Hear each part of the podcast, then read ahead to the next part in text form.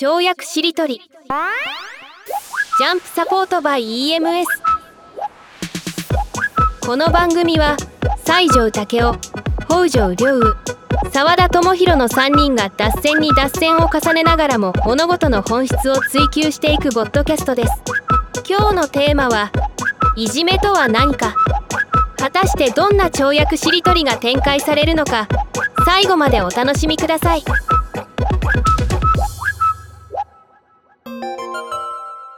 はい。というわけで、えー今回の跳躍しりとりも始まりました。私、世界ゆるスポーツ協会代表兼コピーライターの沢田智弘と言います。よろしくお願いします。新体操科の北条亮です。よろしくお願いいたします。エッセンシャルマネジメントスクール代表してます、西条武雄です。よろしくお願いします。お願いします。す。気づけば今回はですね、45 5回目なんですね。すごいですね。確実に50回いけますね。うん確実にいけますね。うん今回ですね、ちょっとあの、僕の方からお題をというか、えーとお二人のね、ぜひ話を、まあ、この跳躍しりとりを元にこう、深めていきたいなという、ちょっとテーマがあるんですね。それはあの、はい今、僕があの、学校と家庭の危機管理の教科書っていう、まあ、新書を書いてまして、まあ、それはあの、大川小学校の事故の、まあ、教訓というかね、まあ、研究をもとに、まあ、第一部はそのダイジェストというかね、そのエッセンスの話なんですが、第二部でその、まあ、いじめ危機のマネジメントっていうことで、まあ、書いてるんですね。うんでまあ、いろいろあの文献を読んでたりとか、まあ、本を読んだりとか、まあ、しながら、まあ、かなり書き進めているところではあるんですけど、やっぱりいじめってなんかこう重いテーマなんですけども、まあ、やっぱり日常にね、子供たち、あるいは大人でもね、ハラスメントとかそうなんですけど、まあ、日常に溢れる、まあ、危機でもあって、だからまあこのこの場だったり、この、ね、重いテーマではあるんですけど、それをね、あんまり重くならずに、だけど、なんていうか、今までのいじめ論とかね、まあそういう学術的なものとは違うところをこう、深めたりね、なんかできるんじゃないかなと思って、できたらそのテーマでいけたらと思うんですけど、いかがでしょう？ん。いいですね。え、西条さんがそもそもそのテーマに行き着いたのはどういう文脈があるんですか？うああ、そうですね。なんかあの、去年ですね、娘がちょっといいじめにこう巻き込まれ始めたなっていう瞬間があったんですね。うん。で、その時に、まあ、うちはあの、やっぱり家にもね、あの、いるし、まあ、ちゃんとは話を聞く時間とかも取ってるし、まあ、様子も見てるったり、まあ、いつもね、嫌なことも含めていろいろ話も聞いてるんで、まあ、いろいろ聞いてる中で、結構初動対応がうまくいったんですよね。なんかこう、要は、いじめられてる子、うちの娘が、まあ、今4年生で、もう去年3年生だったんですけど、こう、守るとか、かばうようなことをしてたら、その娘がちょっと対象になってきて、うん。なんか、あの、複数の、いじめっ子のパワーで、影響力で、ちょっと他の子もそういうふうに感化されて、みたいな、うん。仲間外れにされた瞬間みたいなのがあって、あ、これは良くないなと思って、まあ、すぐに動いて、あここいじめ領域に入ってきたと思ってね、それで先生に言って、まあ、先生も言ってくれて、でも、やっぱり初動が早ければ早いほどね、スッと収まるんで、で、まあ、すごい改善されて、その後もね、まあ、いろいろ、まあ、遊び一緒に遊んでいく関係になったりとか、まあ、それ良かったんですけど、やっぱ、危機の、そういういじめ危機のき岐路の、まあ、難しさうん。っていうのも実感したり、あと大川小の研究をやってたんで、あ、これって、いじめの危機って、津波警報を自分で出さなきゃいけないんだっていうのが分かったんですよ。要は、あの、地震って誰もが体感するし、津波警報ってなんか、気象庁が出してくれるじゃないですか。そしたら逃げよう。で、大川小はそのき情報を得てたんだけど、逃げることができなかったっていう事例なんですけど、もうそもそも、いじめって、ね、あの、加害者はもちろん、被害者も知られたくないっていう、なんかこう、情けないと思われたくないとか、心配かけたくないとか、知られたくないバイアスって、管理者にも働くし、みんな働いて、すごい知覚されにくい。だからなんか、あ、うんいじめの危機って、認識することからのハードルからしても、なんか実は防災よりも難しいんじゃないかなっていうことに気づいたんですよね。まあそういうことがあの最初のきっかけで、これちゃんと本質行動学の観点からね、やっぱり、うん、いじめがね、まあ起きない、あるいはこう対策としてね、まあこうすれば、この原理を持ってれば、まあそういうふうにひどくならないで済む。まあそんなものをね、かけたらっていうことで、まあ今、研究、執筆してるところなんですね。それ研究ってどうやるんですか？なんか過去のいろんないじめにまつわるなんか事例みたいなものをピックアップしてグルグループ分けしてみたいなことなんですか？あというよりも、まあ、最初、僕のやり方は基本的にそういうところもあるんですけど、あの、まずはその原理のところから考えていって、まあ、こうすれば、あこういう原理を置けば認識しやすくなるとか、まあ、まあ、例えば、クライシスマネジメントの、まあ、原理で、悪い方に転んだ時に取り返しのつかない事態になるときは、まあ、悪い方の想定を選んですぐに迅速にね、意思決定するっていうようなことも、と、まあそういうようなものを、まずはね、ちゃんと構築しながら、まああとはやっぱりいろんな文献、まあ本とかも読みながら、そうですね、やっぱりそういう事例、その原理に照らしてね、やっぱり事例をこう読み解いていったりとか、まあ例えばあの、大津のいじめってあるじゃないですか。いじめ事件ってあったじゃないですか。まああれをきっかけに、法律も変わってね、あのいじめの事象についてはあの学校で組織対応しなければいけない、組織で共有しなければいけないって法律ができてるんですけど、うんただあの現場でもちゃんと認識されてなかったりするんですが、まあ、あのいじめのケースもなんかすごく大川小学校と似てるんですよね。なんかいじめがね、えーあれはいじめじゃないかっていうようなことをちゃんと認識して報告してる先生たちも何人もいて、だけど、片や、やっぱり正常性バイアスでね、大丈夫じゃないかっていうような人たちもいて、その中でこう決めきれないまま、意思決定を保留したら、まあ最悪の事態になってしまったっていうような部分だったり。うん。まあそんな感じで、そうですね、まあ原理的な思考と、なんかまあそういう文献のところだったり、重ね合わせながら、あるいは自分の経験とかね、やってるって感じですね。うんなんか、いじめの定義をちょっとまだ僕、ちゃんと自分の中で分かっていなくて、その、例えば小学校とかで、特定の、特定の子に対して、なんか暴力を振るったりとか、なんか無視したりとか、嫌がらせをするっていうのは、まあ、いじめっぽいなと思っていて、じゃあ、例えばじゃあ1980年代に、アメリカが日本に対して、なんか自動車とかに関税をかけまくったっていうのも、僕の中でなんかいじめに近いなと思ってるんですけれども、なんかそうしたことも含めていじめなのか、そこまでスケールを広げないで、あくまでなんか人対人みたいなスケール感でのいじめなのか、そのその辺って、なんか跳躍式なんで、あの、広く言った方が面白いんじゃないかなと思うんですよね。あのうんこの定義はいろいろなんですけど、まあ、ここでは広くとって、まあ、そもそもっていじめって何だと思うかっていうようなうん、うん、話していって、で、ハラスメントだっていじめの一種とも言えますよね。うん、うん、でも僕はややっぱりあの証拠を虐げるっていうのもそうかもしれないし、うん、いじめとは何かっていうのも本当にあの議論がたくさんあるぐらいなんでね。うんまあ、まあ一つのチャレンジとしてはこの重いテーマをどどうやったら跳躍しりとりに載せられるのかなみたいなのはあるんですけど。北条さんどうですか？今聞いてて、例えば、ざっくり定義づけする、私がするとするならば、抵抗しない、あるいはできない相手に対する一方的な攻撃みたいな感じになるかなって思ったんですけど、うん、抵抗が生じるとバトルになるじゃないですか。うん、ってことは一方的な攻撃だなって。で、しかも、最初、立場が上からとか思ったんだけど、立場が下からのいじめもあるのは有名人いじめとかね。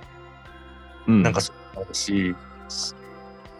だからそういう意味で、例えば、うんと、世間的に圧倒的に立場が上だけども、ここで反撃すると、反撃したことが叩かれてしまったり、問題になってしまうから我慢しなきゃいけないで、例えば、有名人が道端であったね、なんか自分のことを罵倒するファンとかにも黙ってたみたいなエピソードとかも聞いたりしますから、やっぱり抵抗しない、あるいはできない相手への一方的な攻撃みたいな感じ？と思いましたね、私は。これはあれですね、いじめの本質監視、本質行動学でいうところのになってきてるなと思うんで、澤田さん、こんないじめって聞くとこういうイメージがあるとか、まあ定義でもいいですし、なんかありますか？えー、っとですね。これ僕すごい悩んでるのはなぜかというと、あの、いじめというものから結構、縁遠く生きていまして、うん。なので、自分のなんか生活とか仕事の中で、いじめっていうものが発生したことないなと思いながら聞いてたので、なんか、これまで扱ってきたテーマの中で最も自分ごと感が薄いなっていうことで今、その距離感を測ってたところなんですね。で、今の北条さんの定義の話を聞いて、あ、でもそれは、そうだな、抵抗できない人に対して一方的に攻撃を加えるみたいなことは、しっくりきたんです。で、そのいじめってなんかあれですね、一般的にはよく言われている、えっ、と、サン、あれ？サンクチュアリじゃなくて何でしたっけ？その、景気なんだ？あ、 sanctuary じゃなくて、えっ、と、 punishment じゃなくて、ごめんなさい。えっ、と、プリン？ん？え、英語ですか？英語でなんかいじめの文脈でよく語られる、うーん犠えーと犠牲、犠牲に近いニュアンスの、なんだっけなそういうみんなで探したいですよね。こういうのって探した い。生贄、生贄、生贄に近いニュアンスの、ああ、スケープゴートって違うか。ネットゴートみたいな、みたいなね。みたいな、まあ、要は、えっと、集団の、えっと、団結力を高めるために、その異質なものを発戦略的に発見して、で、異質なものをある種、汚れとして扱って、で、その汚れというものを、もう本当に意味なくこう設定ししてしまって、で、その汚れを排除することによって、集団のなんか、し、し前回の話で言うと白性を担保するというか、だから、なんかそういう構造が、そだからいじめが生じるんだみたいな話をよく聞きますよね。これってそうなんですか、西条さん？まあ、そういうところもあると思うんですけどね。いや、それは大いにね、うんありますね。身体でもあるんですよ。その、大きな、例えばストレスとか、まあ私はね、その人の体を仕事上もいっぱい見たり、相談を聞いたりしてますけど、その、例えば自分の環境とか、精神上のストレスで何かを耐えるときに、どっか体の特定の箇所にその力を込めて耐えるっていうことをやってきて、それが習慣づいてる人がとても多くいて、それは人それぞれなんですけども、その部位のことを私、生贄って呼んでて、例えば、なんか嫌なことがあった時に、背中にぎゅーっと力を込めて子供の頃耐えてたろうなって人は大人になっても、なんかストレスがかかると背中にぎゅーっと力がこもる癖がついたりしてて、で、そこがだから、ものすごく疲弊したり壊れてきたりするんだけど、そのもうずっとそこを生贄にして体がないことにしてるから、本人の認識もそれがないまま、いつの間にかそこのダメージがレッドゾーンを超えるみたいなことが結構あるんです。で、それは社会構造ととっても似てるなって思って、ミクロからマクロまでそういうのはあると思います。なんかうんこんな感じで、まあ、僕もいいろいろ調べてはいるんですけど、まあ、別にそれが全然正解だとも思わないし、いろんな見解もあって、なんですかね、よく分かってないところもたくさんある領域だなと改めて思うので、こんな感じでさあのお二人とも感じたことをどんどん話していただけるといいのかな。はい。いや、あとね、なんか澤田さんは、うん、はい。ちょっとここ もすでにやや跳躍になるかもしれないんですけど、そういじめという現象からかなりおそらくだからする側される側も含めてだと思うんですけど距離のねある中でこれまで生きてきたっていうことだと思うんですけど、なんかその子時代がすごく興味深いなって思うんですよね。なんかそれがきっと澤田さんのこの、なんだろうな、穏やかで、で、しかも善意に溢れた感性を育み、ね、ここまで、その活動とかの形として現れてるっていう一つのなんか一端を担ってるでしょうし、で、それがそうなってきたのが、まあ、ある部分、偶然にも助けられたかもしれないけど、家庭環境からきっとそれがあったから、結構いじめって呼び込む要素があるんですよね。本人のあり方が。で、それは本人が悪いとか責任があるじゃなくて、私はそのパズルのピース理論って呼んでるんですけども、その虐待環境で育った人っていうのは、その、そこで生き延びねばならないから、その虐待環境に合わせたパズルのピースを心に作ってしまって、適合するようにしちゃうんですよね。うんそれがある意味適応だから。で、外に出た後、その、ハマってないパズルの空いてるピースだけ携えて外に出るから、そこと合致する人を知らぬ間に求めちゃうし、合致する人からすると、パズル見つけたって思われちゃう。なので、それは本人が望む、望まないにかかわらず、呼び込んじゃうって要素は、ハラスメント、虐待、いじめみたいのはあると思うんですけど、少なくとも、沢田様がただ単純に助けられた偶然にってだけではなく、その、家庭で作ったパズルのピースが極めて健全だから、もしかしたら他の人ならば起きてしまうような場面にあっても、沢田さんは無自覚にそれを避けることができてたかもしれないなっていうので、沢田さんの人生興味深いなっていうところにちょっと私の今ね、意識がいったっていう話です。あの、今の話を聞きながら、ふと思い出したんですけど、えっと、僕は、あの、結構生後間もない頃から海外で生活をしていて、で、えっと、小学1年生に入学、あの、上がるときに、そのタイミングで日本に帰ってきたんですね。うん。で、そうするとやっぱ日本語が多分他の同級生よりも変、で変だったらしくて、で、うちの母親にこれ聞いたエピソードなんですけど、母親がなんか自宅の2階かなんかで洗濯物干してたら、僕が同級生たちとこう帰帰ってくる途中、で、その時に同級生たちが僕に向かって、外人？外人外人って言ってたと。日本語が変だから。で、それに対して僕が、なんか笑いながら外人じゃないよって言ってたらしいんですよね。うん。わかんないけど、そこの交わし方は今の北条さんの話にちょっとつながるのかななんて思いながら、なんかニコニコ笑いながら外人じゃないよって友は返してたよっていうのを、まあ、あの、大きくなってから聞いたんですけど、うん、いやもうすでにそれですよね。だって、普通に、例えばそれでトラウマになっていじめを受けたって認識する人だって全然出うるエピソードなのに、澤田さんはそのエピソードとか、もう全く眼中になく、いじめから縁遠かったって断言できてるってことは、やっぱ澤田さんのメンタルがかなりゴフになって弾いてますよね。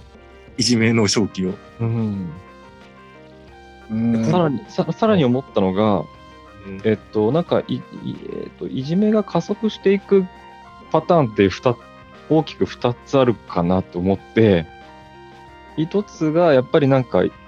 えっと、いじめのその被害者側の反応があるからこそ、またなんか次の反応を見たくなって、被害が増していくみたいなことのパターン A と、パターン B はなんか全く反応してしないから逆にもっとエスカレートするみたいなパターンもあるのかなと思っていて、わかんないんですけど、だから僕がなんか外人じゃないよって言ったのは、あの、もしかしたら、じゃあ次は、なんかか一回うまくかわされてるから、次はもっとなんか別の攻撃を仕掛けようみたいな、そういう次、そういう一手も向こうからあり得たのかどうかっていうのをちょっと今、ふと気になったというか、それとも反応しなかったということ自体が、あ相手のいじめをあの真正面で受け止めなかったということ自体が、それともなんか割と普遍的ないじめ回避方法なのかとか、その辺、西条さんどうですか？うん。あの、エスカレーションの構造っていうのは本当にすごい大事なとこですよね。やっぱあの、ど、どんなあの重大事案みたいなことになることも最初は些細なことなんですよね。まあいろいろ読んだけどね。それがやっぱどんどんどんどんエスカレーションしていって、これはあの僕、教科の原理でかなり説明つくと思うんですけど、やっぱりいじめってな、やっぱりストレス解消になってたりとか、あるいはなんか手応えがあったりするんですよね。なんだかんだ。で、それがなんかこう、要はその行動を強化しちゃうんで、で、どんどんどんどんそれが、まあ、最初は些細なことなんだけど、最最初からものすごいいじめって起きてないんですよ。それがどんどんどんどんひどくなってって、まあ先生もそこをね、あの見過ごしたりすると、いじめがなんとなく知覚されてからの方が危ないみたいなことも言われてて、要は先生もそこを黙認したってことは承認したんじゃないかみたいな雰囲気が出来上がるとひどくなるみたいな。だから、その時に、なんだろう、反応しないから必ずうまくいくってわけでもないかなっていう。やっぱり、なうん。ちょっと、そこで返すっていうのかな。うまうまいことは相手に返すっていう。それで相手が負の強化をかけるというか、なんか、あそれもポイントで、やっぱあの、大津のいじめの場合も、あれですよね、いじめられてた子が、周りから大丈夫って言われても、まあ大丈夫って言ったり、あるいはなんか、明らかにいじめなんだけど、ちょっと顔は笑ってたりとかして、やり返すとか、まあちょそういうこともあるんでね、まあ、そんなことは思いました。ああ、今の話を聞いて思ったのが、その僕が外人って言われて外人じゃないよってニコニコ返したっていうのは、もしかしたらいじめがいのないやつとしてうまくそこで立ち振る舞えたのかなと思っていて、それがつまりなんか、どんなパンチもなんかひょいっとかわされるなんか手応えのなさみたいな。だから、あの、こっちは結構エネルギーとか注いでパンチを繰り出してるのに、全くなんかフィードバックがない状態だから、それはなんかいじめがいがないんだろうなと思っていて、だからやっぱりいじめがいがない人というどういう人とはどういう存在かみたいなのを探求していくといいのかもしれないと思いました。素晴らしい。うん。いや、すごく、あの、聞きながらね、武術的だなって思いながら澤田さんのエピソードを聞いてたんですけど、で、パンチにも例えてたら、まさにね、とても優秀な武術的な対応をナチュラルでやってたっていうふうに私には見えましたよね。だから、うーん、その、まあ、私が武術でよく言ってるのは、その、まあ、軸を真ん中にまっすぐ立てるとかね、あと、まあ、ニュートラルでいるとか言って、そこで共通してるのが、のめらず、のけぞらずって言ってるんですけども、うん前のけぞりもしないで真ん中ってあるんですけど、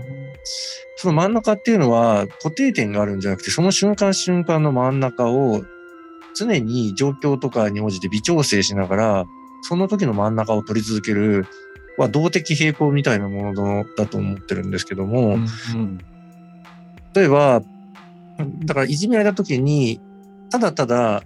無反応でいるって実は真ん中じゃないかもしれないってことなんですよね。真ん中に見えてのけぞっちゃってるんだと。何かをちょこっとするぐらいが本当の一番相手がやる気をなくす真ん中かもしれない。だから、サッさんがただただ、なんかね、本当は嫌なのに愛想笑いとかって結構のけぞっちゃってる状態かもしれないけど、沢田さんの中で結構その場を、その言葉を楽しみながら、ツッコミみたいな感じで言ってるって、一番相手がやる気なくすど真ん中に行ってたんじゃないかって聞きながら思いましたね。うん。うーん。面白いですね。真ん中、微調整し続けるっていう話も面白いし。そううーん。昨日ね、あの、僕のオンラインゼミで、シルク・ド・ソレイユのアーティストをやっていて、まあ、コーチもやってた、宮海子さんっていう、海さんって呼んでるんですけど、が登壇してくださったんですよ。うんそれで、えーまあ、ずっと、すひいおじいちゃんからジプシーをやってた友達とかもいて、なんかすごいエピソードとかも教えてくれたんですけど、で、そういう人は本当にすごいって言ってたのに、ちょっと通じるところにあるなと思ったのは、その人はどんななんか皮肉だったり悪口を言われても、ものすごいうまくユーモアにして返すらしいんですよ、相手に。で、相手に返しながら相手になんか、ちょっと傷つけずに軽く悟らせるというか、なんかそういう返しがなんか本当にすごいうまい友達がいてっていう話をしてくれたんですけど、達人ですね。もう達人なんですよ。それは達人。言葉出てきたんですけど、本当に、そこに、あの、澤田さんのね、そのあり方がこう、やっぱ通じるものがあるなと思って、重なりますよね。そこでも、もし相手に攻撃という形で返したらな、なんだこの野郎じゃないけど、やり返すみたいな形に入るじゃないですか。うんだかうんうんなんかうまいことその言い方とか雰囲気とかも含めて、ななんていうかな。受け入れてはいないけれども、相手にダメージも与えずに、だけど、そそれは自分はき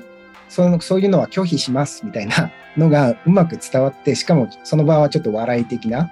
感じになってみたいなのって、すごい見事な、まあ、さ最上級の、まあそう、難しいけれどもね、あの、やっぱり返し方なのかなっていうのはね、そう思いました。いや、沢田さん、もっとないですか？その手の。今考えたら、いじめになり得たけど、いじめ的な事象にあの自分の周りで会ったことがないっていうのは、うん、かなりの異常事態であるし、なんとか卓越事例ですよ、間違いない。そうなんですよ。異常事例ですよね、これ。うん異常事態ですね。ちょっとなんかそのなんなかいいいじめかどうかわかんないんですけど、あの、うん僕が、僕がやってる仕事って、全部ちょっと変化球なんです。変化球というか変化球として捉えられることが多くて、僕の中では、ま、あの、直球投げてるんですけど、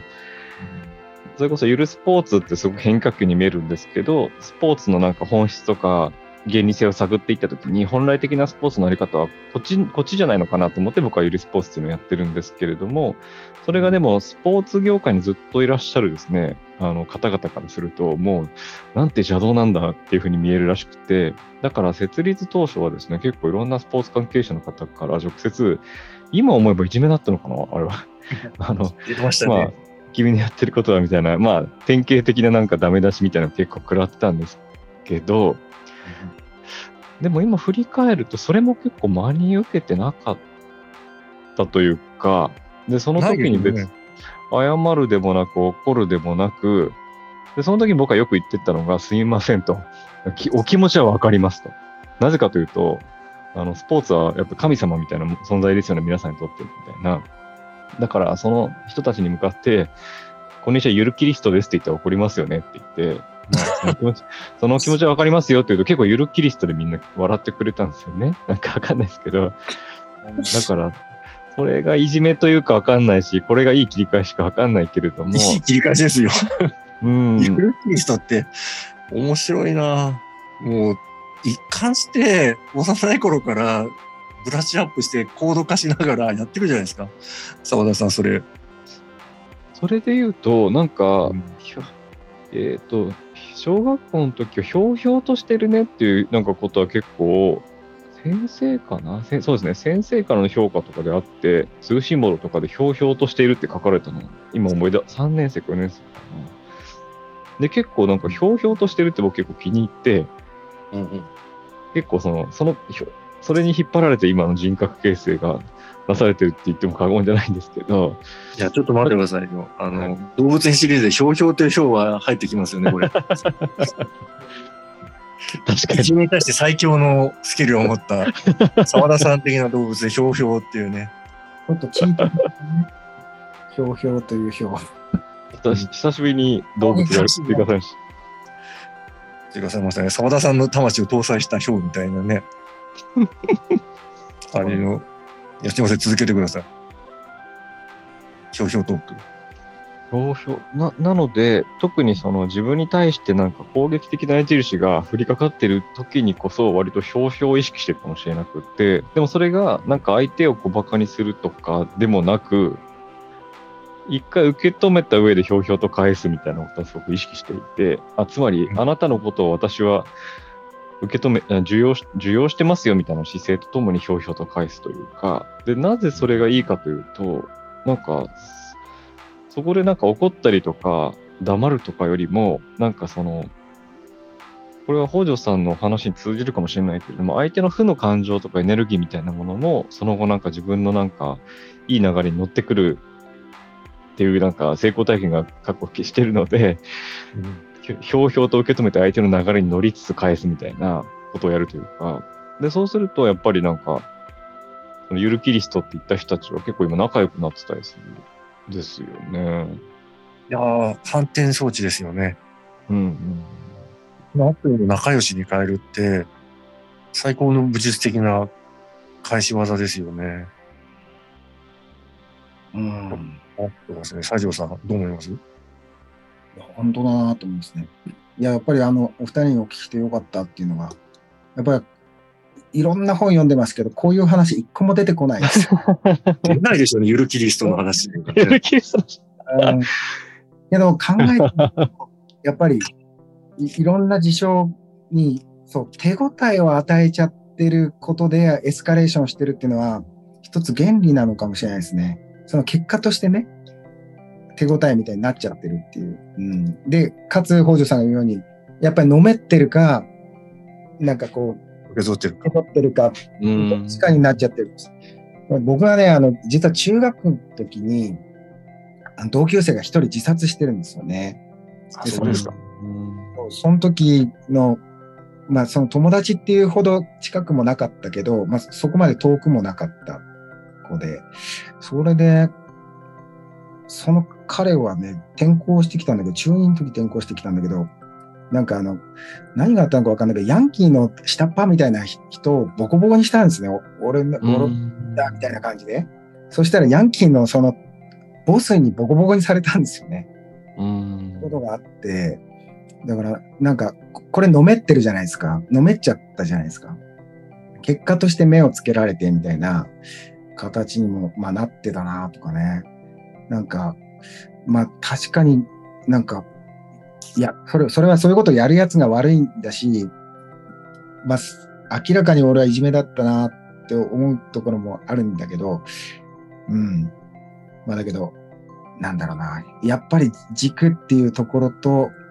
まあ今話してるとこをね、当てはまってるなっていう感じがしますね。まあ、いじめたやつは悪いんだけどね。いや、それで言うとね、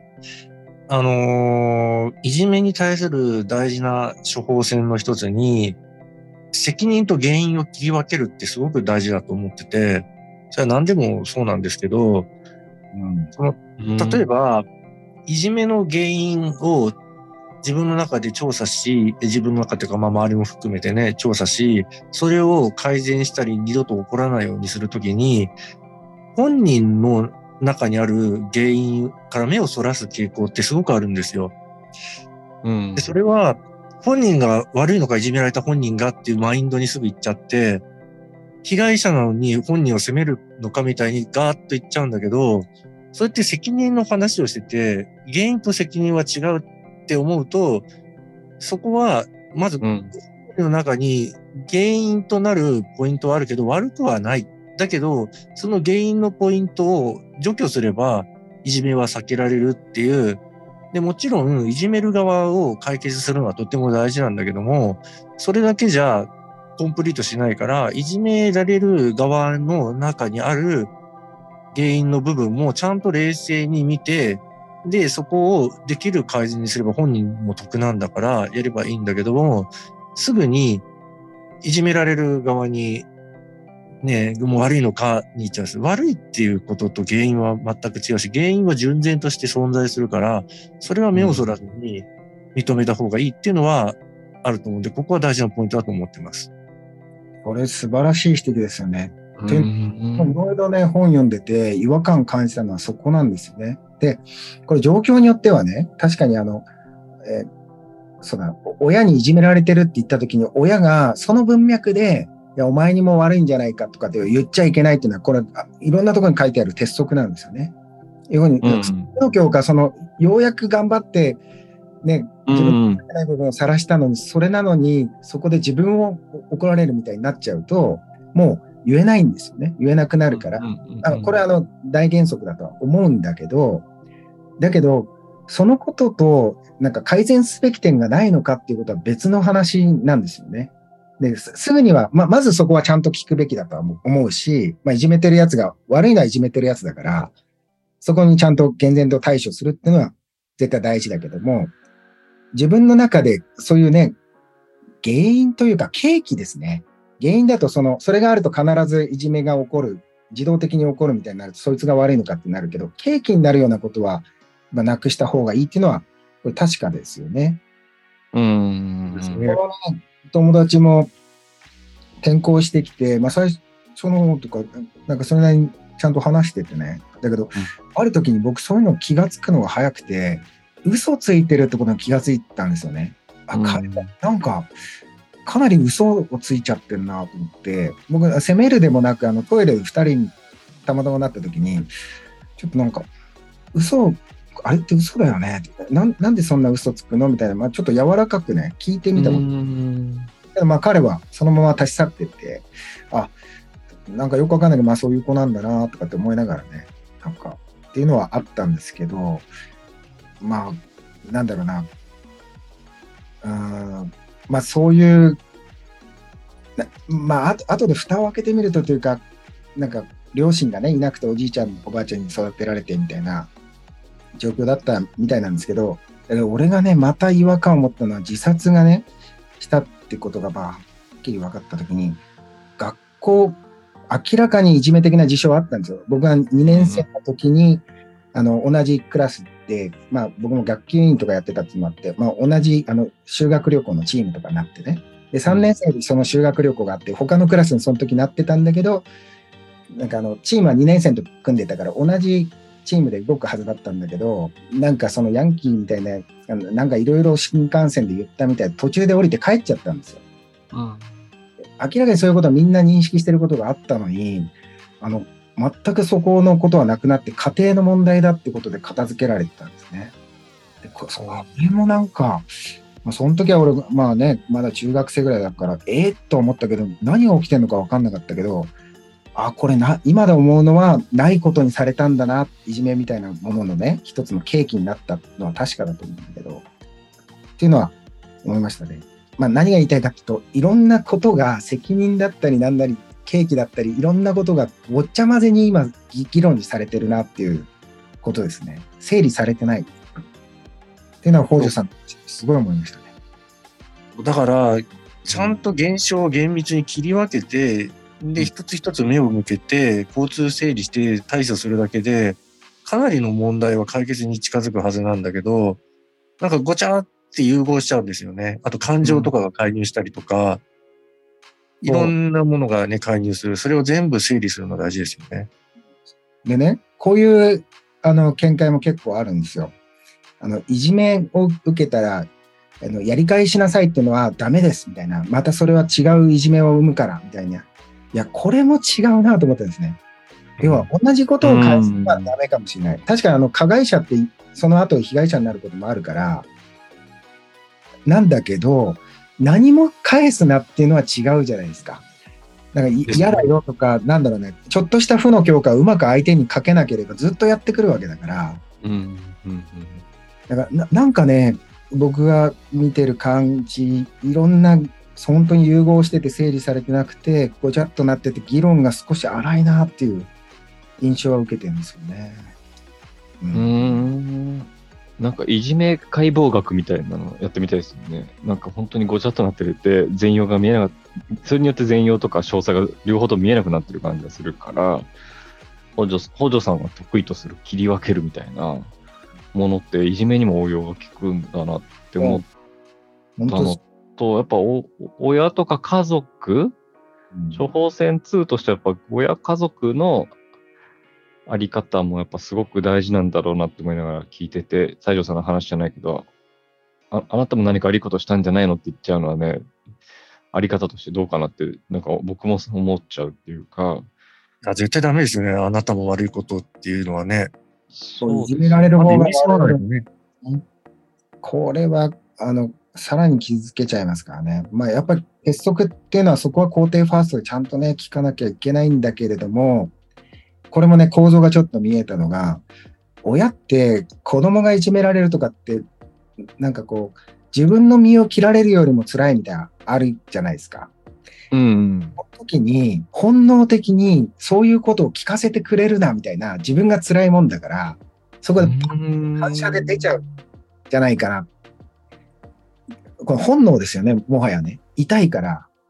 そんな痛いこと言わないでみたいな感じで、何かもっと強くあ、あなたが強くあれば、みたいな感じになっちゃうのかなっていうね、のはちょっと思ったんですよね。うんあるでしょうね。うんでそかなりの本末転倒ですもんね。そう。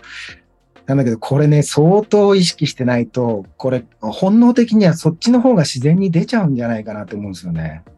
うんなんか本能に抗う手段の一つが僕は言葉だと思ってるんですけれども、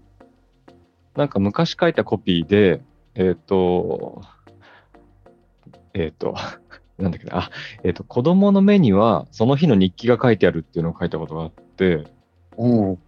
で、つまり人間の目がなぜ、あの、白目と黒目に分かれてるかというと、それによってなんかかい感情を相手にむしろなんかこう悟られるためにやっている。要は自分のなんか内なる感情をなんかダダ漏れにするためにあえてそういうなんか我々は目の進化を遂げているっていう説があるじゃないですか。でなんでわざわざダダ漏れにするかっていうと、やっぱりなんか内なる感情が共有され合った方が、あの、社会、社会がうまく形成されるとか、そういうことがあるから、だから人間の特徴ってやっぱ白目黒目あって感情が目から溢れ出るみたいなことがベースにあるんだとしたら、やっぱりあの子供がなんか元気な言葉を発していても、多分目は嘘をつけないし、だから目はに日記が書いてあるっていうふうに捉えると思っていて、例えばわかんないですけど、親に対して子供の目にはその日の日記が書いてありますみたいな言葉を差し込むだけでも、なんかいじめられたみたいな話が子供からあった時に、本能的にそんなこと、そんな話聞きたくないって思うんじゃなくて、なんかどういう日記が書いてああるんだろうみたいなのを、もしかしたら見つめるんじゃないかなとか、思ったりしましたね。いいコピーですね。さすがですね。